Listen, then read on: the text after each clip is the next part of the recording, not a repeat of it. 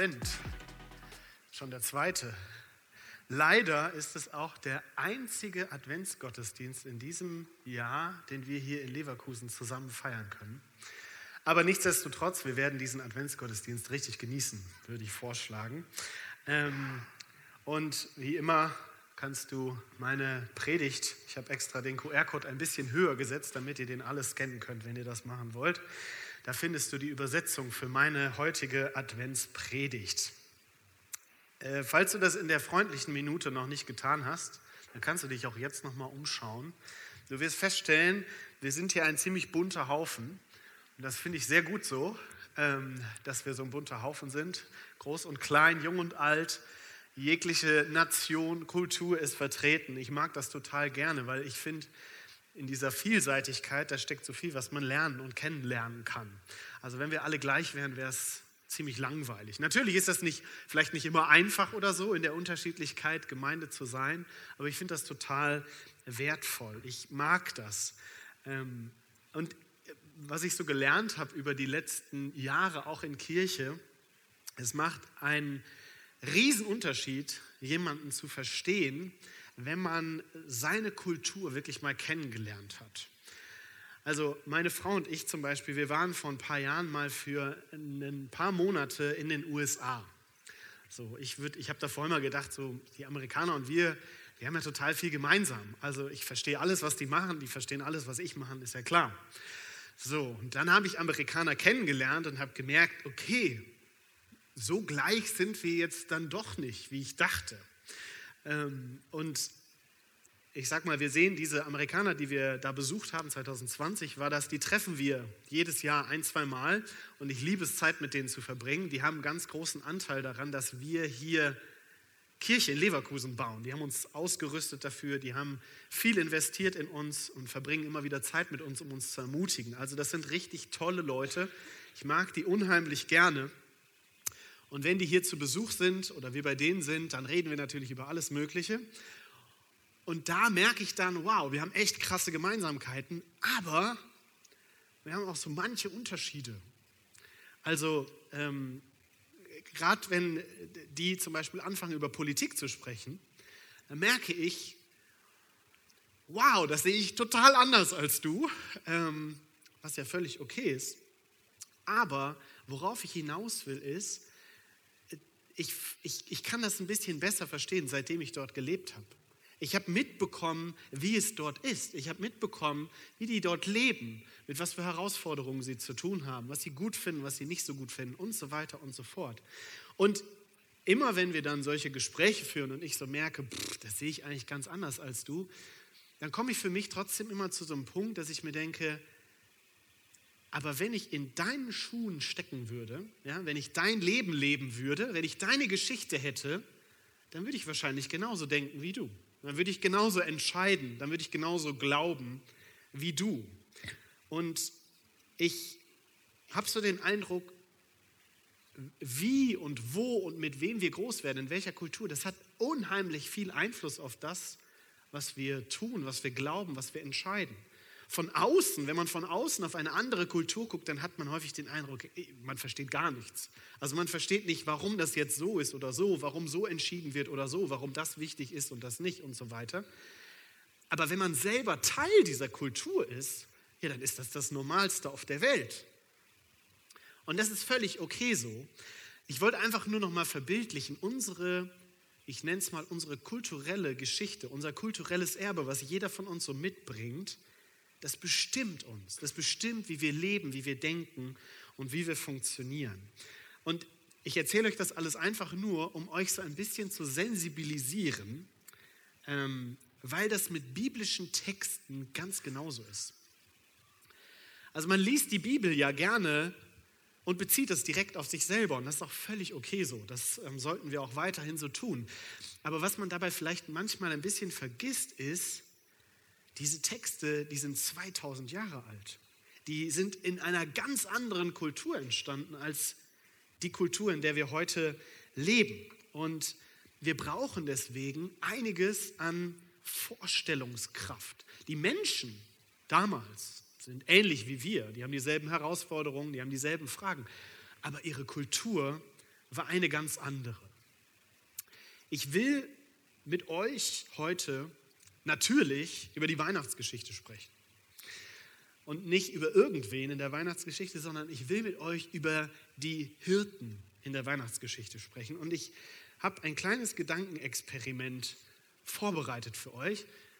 Vielleicht kennt ihr diese zwei Gesichter, vielleicht kennt ihr sie auch nicht, ist gar nicht so wichtig. Für uns heute sind das Nathanael und Rebekka. Nathanael und Rebekka sind Hirten. Es sind genau die Hirten, die in der Weihnachtsgeschichte auftauchen. Und das Experiment, was ich mit euch machen will, ist, dass du dich jetzt mal hineinversetzt in Nathanael oder in Rebekka. Okay?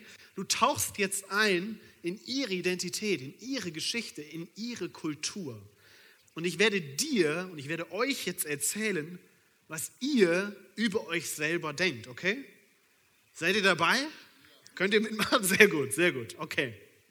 Also, du bist groß geworden mit einer ganz bestimmten Geschichte. Gott wählte deinen Vorfahren Abraham aus und durch ihn und seine Nachkommen sollte die Welt gesegnet werden. Davon bist du fest überzeugt. Da hat praktisch deine Kultur seinen Anfang genommen.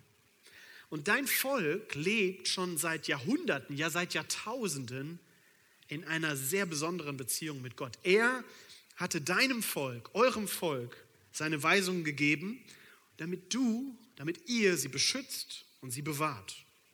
Er wollte seine gute und gerechte Herrschaft durch dein Volk auf Erden sichtbar machen. Und das Land, in dem ihr jetzt lebt, ist der heilige Boden, auf dem das alles geschehen sollte, auf dem sichtbar werden sollte, wie gut Gott ist. Sogar so weit gegangen, dass Gott mit deinem Volk zusammen einen Tempel bauen ließ in der Hauptstadt. Und in diesem Tempel, da stehen jetzt nicht wie bei anderen Völkern irgendwelche Statuen aus Stein oder aus Holz oder sogar aus Gold. Nein, da steht gar nichts drin, weil da die Gegenwart dieses Gottes drin ist. Gott lebt in der Mitte deines Volkes. Davon bist du fest überzeugt. Aber das alles war mehr als 500 Jahre her. Lange her. Und politisch sah es im Moment in deinem und in eurem Leben anders aus als das, was du kanntest aus der Vergangenheit, denn die Römer waren in das Land eingefallen und sie hatten das Sagen in Israel, nicht dein Volk. Dein Volk, euer Volk war nicht mehr selbstbestimmt. Die Römer bestimmten über euch.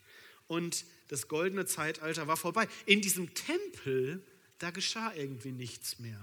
Gott sprach nicht mehr.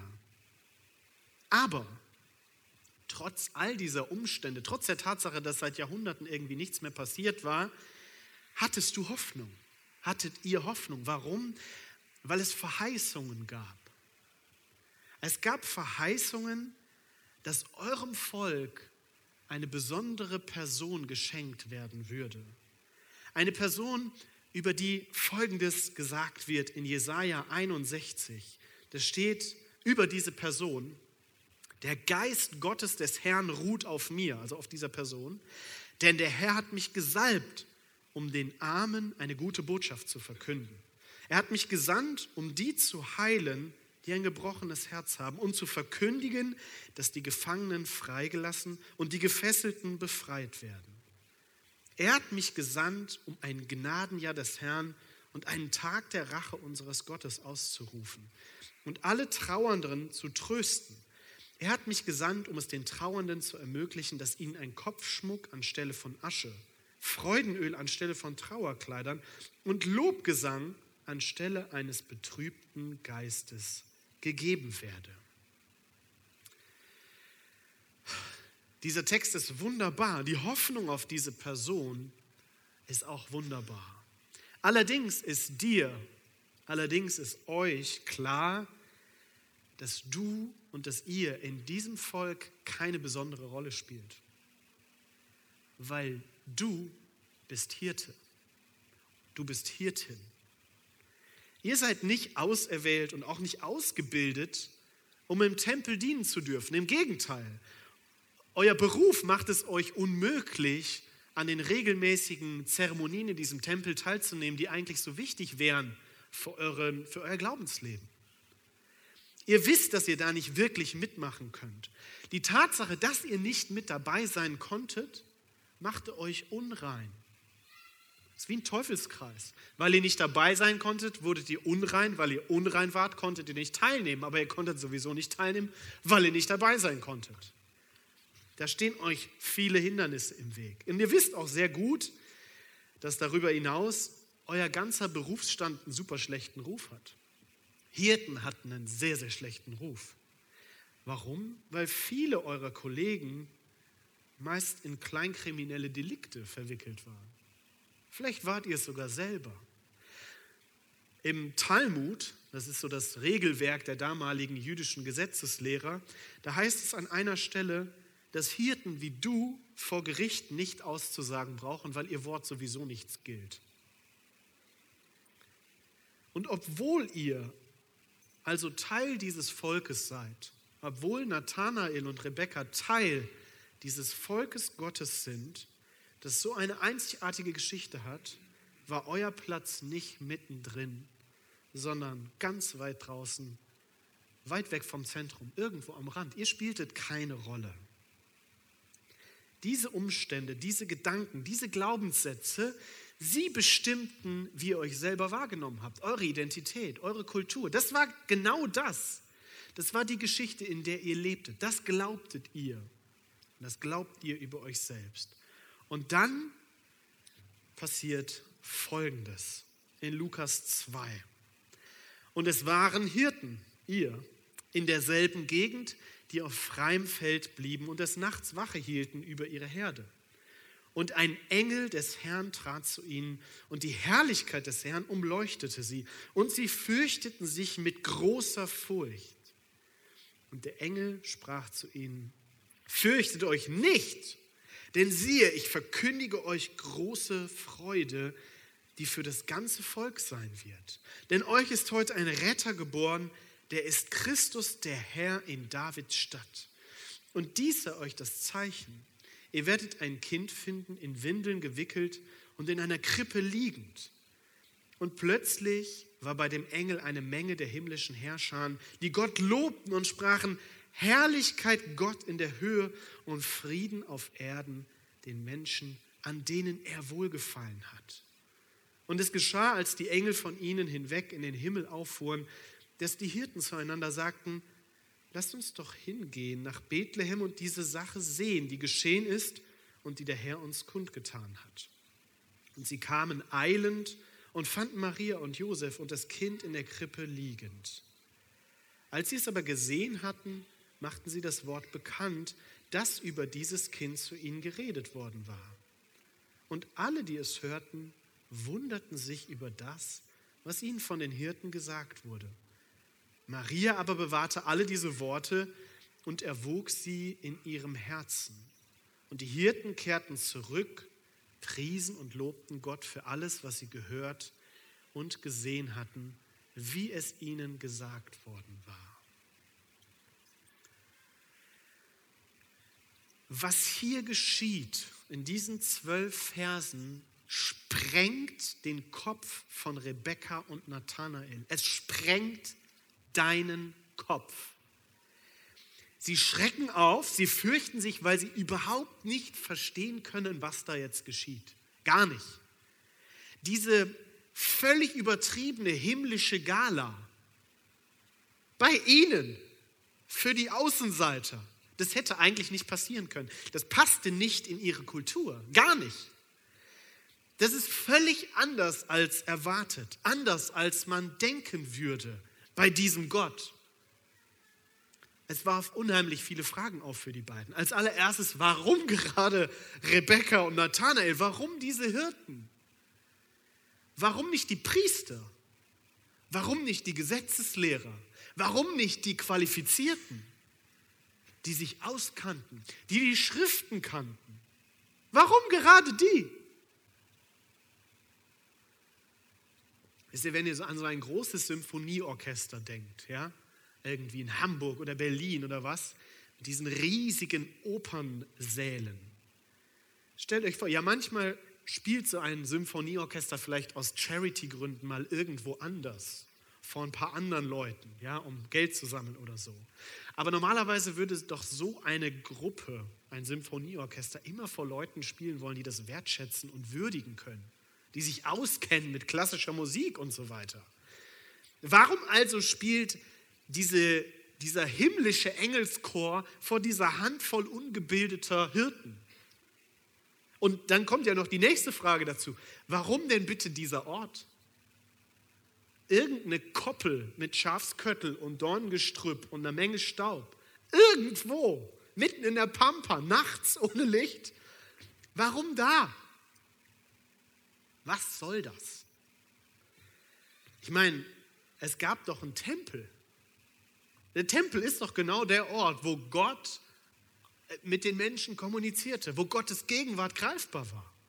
Da hätte doch wunderbar zu denen sprechen können. Da hätte doch dieses Konzert wunderbar stattfinden können. Aber hat es nicht. Und ihr Lieben, uns muss Folgendes klar sein. Für die Hirten war klar, diese Gesellschaftsordnung, in der sie groß geworden waren, das war nicht einfach eine menschliche Gesellschaftsordnung, das war eine göttliche Gesellschaftsordnung. Für sie war klar, wenn sie in diesem Volk als Außenseiter galten, dann war das so, weil sie für Gott als Außenseiter galten. Das, hatte, das war für sie ein und dieselbe Sache. Diese Ausgrenzung wurde mit religiösen Argumenten unterfüttert und begründet. Und es war auch klar, Deswegen war das für sie so schwer zu verstehen, dass Gott natürlich auch nur an Orten auftauchen kann, wo Reinheit herrscht, wo alles perfekt und heilig ist. Der Tempel musste reingehalten werden. Wenn du das Alte Testament liest, dann stellst du fest, boah, die haben einen Aufwand betrieben, damit dieser Tempel ein heiliger Ort ist, was da alles für Auflagen gab und so weiter. So, und jetzt taucht Gott völlig unvorbereitet an diesem Ort auf, der so alles andere als heilig ist. Das passt nicht zusammen. Weil Rebekka und Nathanael, die durften nicht in den Tempel. Sie hätten viel zu viel Unreinheit mit in diesen Tempel gebracht. Sie hätten eine aufwendige Reinigungszeremonie vornehmen müssen, damit sie da reingehen hätten können. Und deswegen wundert es überhaupt nicht, wie ihre erste Reaktion ausfällt. Wir lesen nochmal ab Vers 9. Und ein Engel des Herrn trat zu ihnen und die Herrlichkeit des Herrn umleuchtete sie. Und was machen, was machen sie? Und sie fürchteten sich mit großer Furcht. Nicht sie fürchteten sich, nein, sie fürchteten sich mit großer Furcht. Im Griechischen steht für dieses Wort groß dieses Wort da. Das kennt ihr, dieses Wort. Das heißt mega. Also im Griechischen heißt es wirklich mega. Man liest es mega. Da kommt auch unser Mega her. Sie hatten megamäßige Angst, megamäßige Furcht. Die sind umgefallen vor Schreck. Die hatten richtig Schiss. Ja, warum? Ja, weil das für sie nicht funktionierte wenn Gott ihnen hier begegnen würde, ihnen in ihrer Unreinheit, ja, dann war Game Over jetzt. Dann war das Spiel vorbei. Aber der Text zeigt, und das ist das, womit sie überhaupt nicht gerechnet haben, der Text zeigt, Gott kommt gar nicht, um sie jetzt fertig zu machen.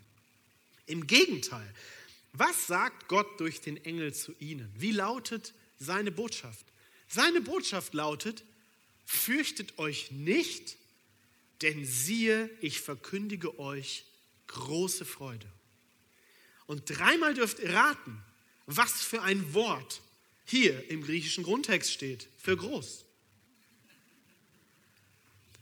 Mega natürlich, genau. Mega. Ich verkündige euch eine Riesenfreude, die viel größer ist als eure Furcht.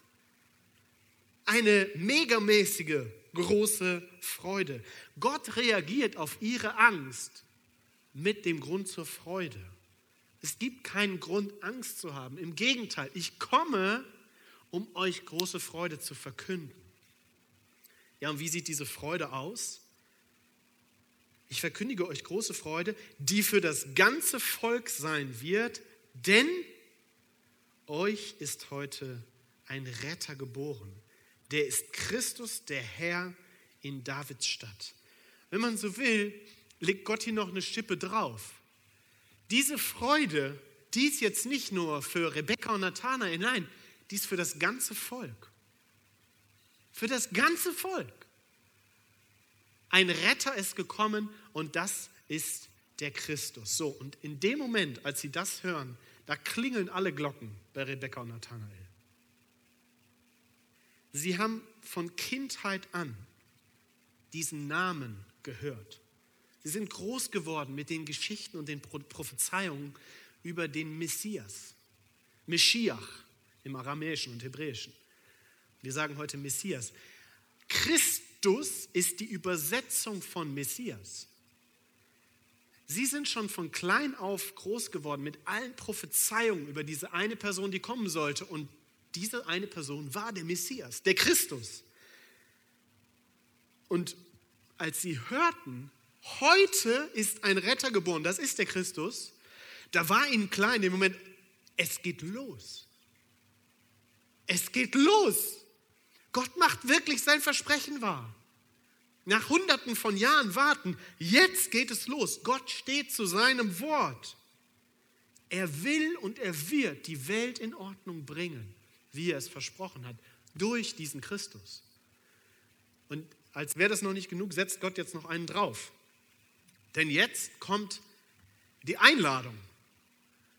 Sie, sie, sie kriegen nicht nur mit, hey, es gibt den jetzt, sondern Gott sagt zu ihnen, dies sei euch das Zeichen, ihr werdet ein Kind finden, in Windeln gewickelt und in einer Krippe liegend.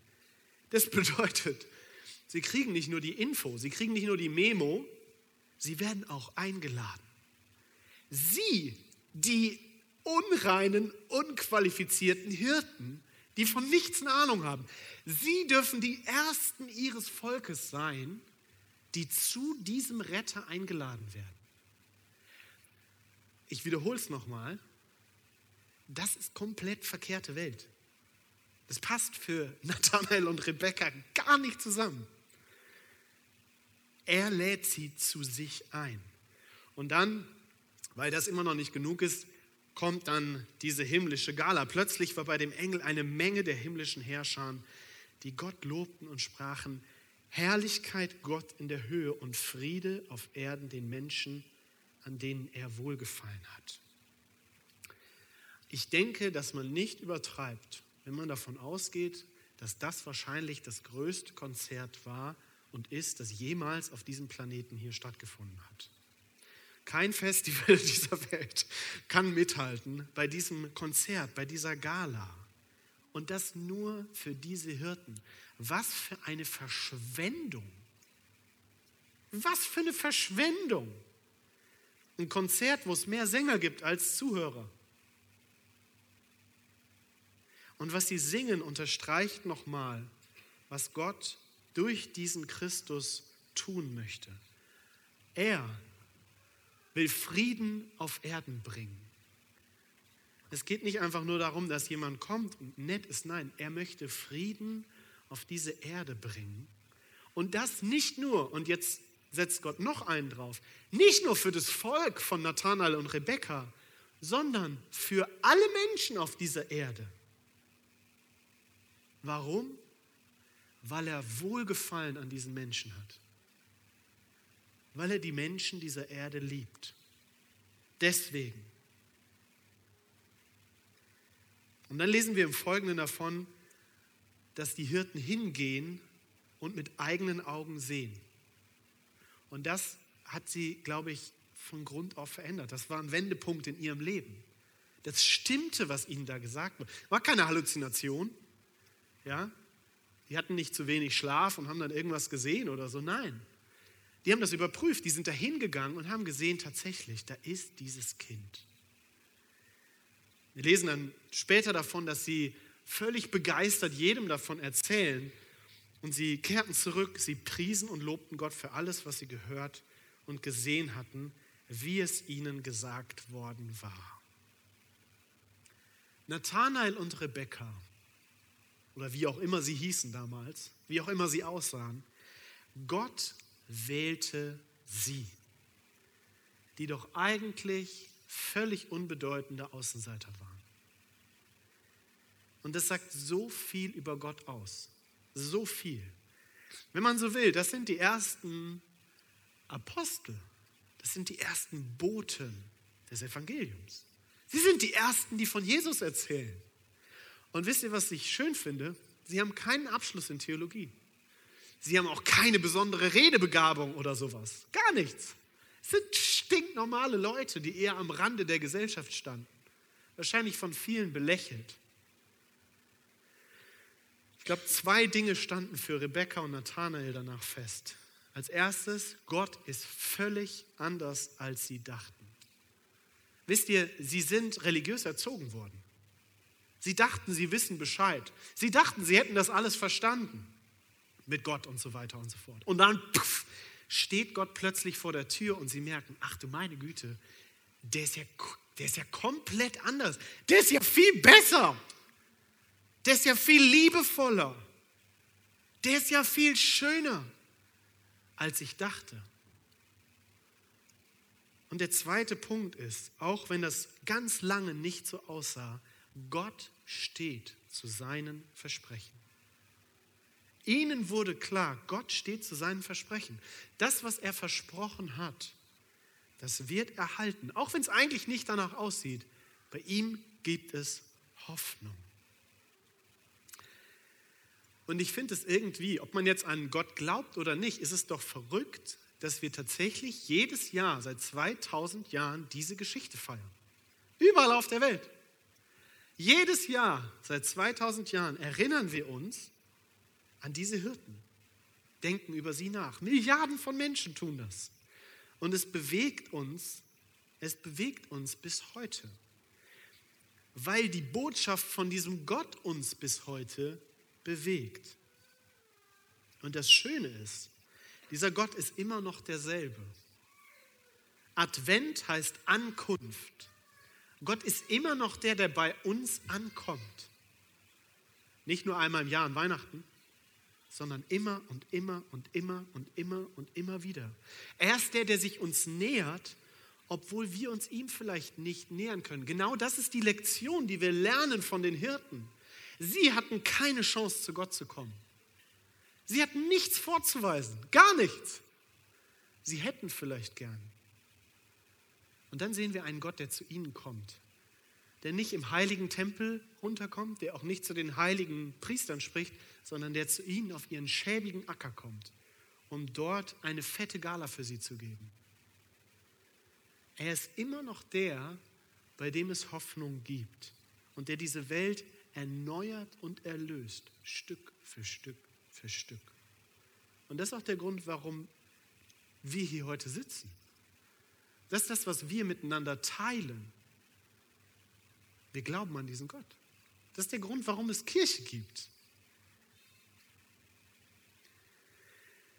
Er sucht uns immer und immer und immer wieder. Und vielleicht sitzen wir jetzt nicht nachts auf irgendeiner Koppel hier Richtung Burscheid hoch oder so, wo man einen schönen Blick auf Köln hat. Ähm, wir sitzen nicht auf irgendeinem dunklen Feld, aber vielleicht fühlt sich unsere Lebenssituation manchmal genau danach an. Und da spielt es erstmal gar keine Rolle, ob wir uns jetzt, ob wir schon lange mit Gott unterwegs sind, ob wir ihn gerade kennenlernen oder ob wir gar nichts mit Gott zu tun haben. Dieses Gefühl, ein Außenseiter zu sein, oder nicht das machen zu können, was man eigentlich machen will, das kennen wir. Ich will, ich will mit euch etwas teilen, was ich in der ersten Jahreshälfte diesen Jahres erlebt habe. Wisst ihr, ich bin ja ordinierter Pastor und hier Campusgründer und so weiter und so fort. Das sind alles ganz große Worte, aber ich bin ein ganz normaler Mensch. Ich habe das Privileg, dass ich in einer Kirche vollzeitlich arbeiten darf, was ziemlich verrückt ist, wenn man mal so darüber nachdenkt. Ähm, und damit kommen bestimmte Pflichten und auch Rechte, Verantwortungen und ein Stück weit vielleicht auch Erwartungen, die Menschen an mich haben, die ich auch selber an mich habe. Und dann kam ich an einen Punkt in diesem Jahr und wir wussten, im September wollen wir dann die ersten Gottesdienste feiern. Und ich merkte so Richtung April, irgendwie läuft das gerade bei mir nicht mehr mit diesem Glaubensleben. Also ich habe weiter so meine geistlichen Übungen gemacht, gebetet und Bibel gelesen, aber es wurde trockener und trockener und ich saß da wirklich Tag für Tag und ich dachte, ich rede mit einer Wand. Ich hatte null Prozent das Gefühl, dass Gott da ist, dass er mich hört, dass er an mir interessiert ist und so weiter und so fort. Und wisst ihr, wahrscheinlich kennt ihr das, aber wenn man Pastor ist und dieses Gefühl hat, dann kommt man sich sehr komisch vor. Weil man ist ja eigentlich der, der dann da vorne steht und irgendwas erzählen soll. Aber wenn man dann selber merkt, dass, da passiert gar nichts mehr, ich, ich habe überhaupt gar keine, ich habe gerade gar keinen Draht zu Gott, das fühlt sich sehr, sehr seltsam an. Und dann ging so ein Gedankenstrudel los, wo ich mir auch so Stück für Stück dachte, also ich fühlte mich hilflos, ich fühlte mich auch ein Stück weit unzulänglich, aber ich merkte auch so mehr und mehr, wie ich so denke, naja gut, vielleicht hat Gott ja auch ein gutes Recht dazu, gar nicht mehr hier bei mir zu sein. Wenn ich ihn schon nicht wahrnehmen und spüren und fühlen und sonst was kann, ähm, vielleicht hat er das gute Recht dazu. Vielleicht bin ich es tatsächlich nicht wert, könnte man sagen. Vielleicht mache ich diesen Job als Pastor nicht gut genug Vielleicht müsste man da eigentlich viel, viel, viel, viel mehr machen. Kein Wunder, dass er nicht mehr mit mir redet. Kein Wunder, dass ich nichts mehr wahrnehme. Und dann kam ich, also ihr müsst euch, das, das ist alles in meinem Kopf so vonstatten gegangen. Und ich merkte irgendwann so, ich dachte, das hat so seine Richtigkeit. Ich dachte, das wäre logisch, dass er nicht mehr da ist. Und ich kann euch sagen, die Predigtvorbereitungen in dieser Zeit, das waren mehrere Monate, das war eine, eine Qual, war das. Weil ich fragte mich die ganze Zeit, ist das, was ich hier mache, jetzt richtig oder nicht? Ist das jetzt sinnvoll oder nicht? Will Gott das hier jetzt oder nicht? Ich weiß es nicht. Und ich kam mir immer schwächer vor und immer hilfloser. Und irgendwann an, an einem Punkt, wo ich wirklich verzweifelt war, da taucht Gott plötzlich auf.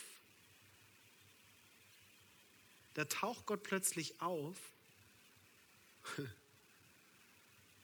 und ich habe gar nichts dafür getan. Ich habe gar nichts getan. Ich habe nicht besonders lange gebetet. Ich bin nicht besonders früh aufgestanden. Ich habe nicht besonders viel Bibel gelesen. Nein. Ehrlich gesagt habe ich mich einfach ein bisschen hilflos gefühlt und war überfordert. Und da, da, da taucht dieser heilige, große Gott plötzlich auf. Und und in diese Ohnmacht und Leere hinein, die ich die ganze Zeit gespürt habe, da wo ich mich unwürdig fühlte, da sprach er seine wunderbaren Worte über mich rein, die ich alle in der Theorie kannte. Wisst ihr? Wir kennen, wir kennen vieles aus der Bibel. Wir kennen die Geschichten alle und so weiter. Aber mit unserem Herzen zu begreifen, das ist noch mal ein bisschen was anderes. Und in dem Moment merkte ich, wie er in mein Herz spricht und mir sagt, egal wie weit du weg bist von mir oder egal wie nah du an mir dran bist, egal ob du mich spürst oder ob du mich nicht spürst, egal ob du dich gerade stark oder schwach fühlst, ob du dich wertvoll oder wertlos fühlst, du bist und du bleibst mein geliebter Sohn. Das, was du fühlst, ob du mich jetzt gerade nah bei dir fühlst oder nicht, das hat damit gar nichts zu tun. Und ich habe so gemerkt, ja, stimmt. Ich glaube, ich habe meinen Gefühlen in den Zeiten mehr vertraut als der Tatsache, dass ich sein Kind bin. Ich hatte sowas auch schon mal. Ich bin mir sicher, ich werde sowas irgendwann auch wieder haben. Ich glaube, das gehört ein Stück weit dazu. So sind wir Menschen. Wir sind nicht so stringent und einfach, wie wir gerne manchmal wären. Nein, ich glaube, wir sind kompliziert und haben solche und solche Phasen. Und ich weiß natürlich nicht, ob du dich jetzt in dieser Geschichte irgendwie wiederfinden kannst oder gar nicht. Vielleicht geht es dir auch richtig gut. Hast gerade eine super Phase mit Gott, dann ist das wunderbar. Ähm, vielleicht hast du aber auch eine ganz andere Herausforderung mit Gott. Vielleicht gibt es eine ganz andere Herausforderung in deinem Leben, die sich irgendwie auch in dein Glaubensleben hineinstellt, wie eine riesige Blockade. Und dann kommt ja dazu, dass jetzt gerade noch Weihnachtszeit ist. Habe ich gerade schon drüber gesprochen hier. Ne? Weihnachtszeit ist ja die besinnlichste und ruhigste Zeit, friedlichste Zeit im Jahr. Richtig? Ja, manche werden vielleicht erinnert daran, dass sie keine Familie haben. Manche werden daran erinnert, dass sie eine ziemlich verstrittene Familie haben. Manche werden daran erinnert, dass sie eigentlich gar nicht so schnell laufen können, wie sie gerade laufen durch all diesen Stress und die Besorgung und so weiter und so fort. Ähm, es gäbe so viele Dinge, hier sitzen so viele verschiedene Lebenssituationen im Raum. Und ich möchte dir eine Sache zusprechen, die wir von diesen Hirten heute lernen können. Gott ist immer auf dem Weg zu dir. Niemals ist er auf dem Weg von dir weg. Gott ist auf dem Weg zu dir. Und egal wie weit weg du dich fühlen magst, egal auf welchem Acker du bildlich gesprochen sitzt, er ist auf dem Weg zu dir. Er ist nicht auf dem Weg weg von dir. Er wartet nicht irgendwo an dem heiligen Ort, für den du dich erstmal reinigen musst, wo du erstmal perfekt genug für sein musst. Nein. Genau in deinen Stress hinein, in deine Einsamkeit, in deine Sorgen, in deine Nöte, in deine Verletzungen, in deine Situation Gott ist auf dem Weg zu dir. Und er wird sich über alle Grenzen und alle Urteile hinwegsetzen, die du über dich selbst ausgesprochen hast oder die andere über dich ausgesprochen haben. Er kommt voller Hoffnung. Er kommt, um dir große Freude zu verkünden. Megamäßige Freude. Und keine Situation, keine Gedanken, keine Angst, keine Trauer, kein Unfriede, keine Verzweiflung kann ihn davon abhalten. Über Jesus lesen wir an einer anderen Stelle in Jesaja, wie er kommt, wie er kommt, wie er zu dir und zu mir kommt. Und da steht, er wird weder schreien und lärmen, noch seine Stimme auf der Straße hören lassen. Er wird das geknickte Rohr nicht brechen und den glimmenden Docht nicht auslöschen. Ich lade das Lobpreisteam schon mal nach vorne ein und ich lade euch ein. Ihr dürft im Übrigen, falls ihr immer noch in der Rolle von Nathanael und Rebecca seid, gerne wieder rauskommen. Ich lade euch ein, über diesen Vers ein bisschen nachzudenken, mal still zu werden und euch klar zu machen, das ist die Art und Weise, wie Gott zu euch kommt. Er kommt nicht mit dem erhobenen Zeigefinger und bügelt euch platt dafür, dass ihr irgendwas falsch gemacht habt. Er kommt nicht und sagt, kommt erst mal da und dahin. Er kommt und er wird das, was bei dir verletzt ist, nicht noch schlimmer machen, sondern er wird es richten. Er will Heilung bringen. Er will Frieden bringen. Er will Ruhe bringen. Wenn du schon von dir sagst, dass du in Gemeinschaft mit Gott lebst, wenn du Jesus schon kennst, wenn du ihn erlebt hast, ihn erfahren hast, wenn du von dir sagst, du würdest dich als Christin oder als Christ bezeichnen, dann lade ich dich ein, überleg mal, wo du dem Vorbild von Jesus in deinem Leben gerade folgen kannst. Wo beauftragt Jesus dich, nicht zu schreien und zu lärmen, und vor allem das geknickte Rohr nicht brechen zu lassen und den glimmenden Docht nicht auszulöschen. Wer in deinem Umkreis benötigt es gerade, dass Gott zu ihnen durch dich kommt?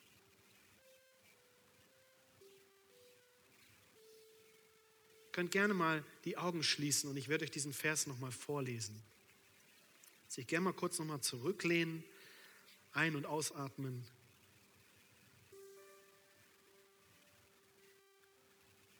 Gott kommt und er wird weder schreien noch lärmen noch seine Stimme auf der Straße hören lassen. Und er wird auch das geknickte Rohr, den geknickten Menschen nicht brechen und den glimmenden Docht nicht auslöschen.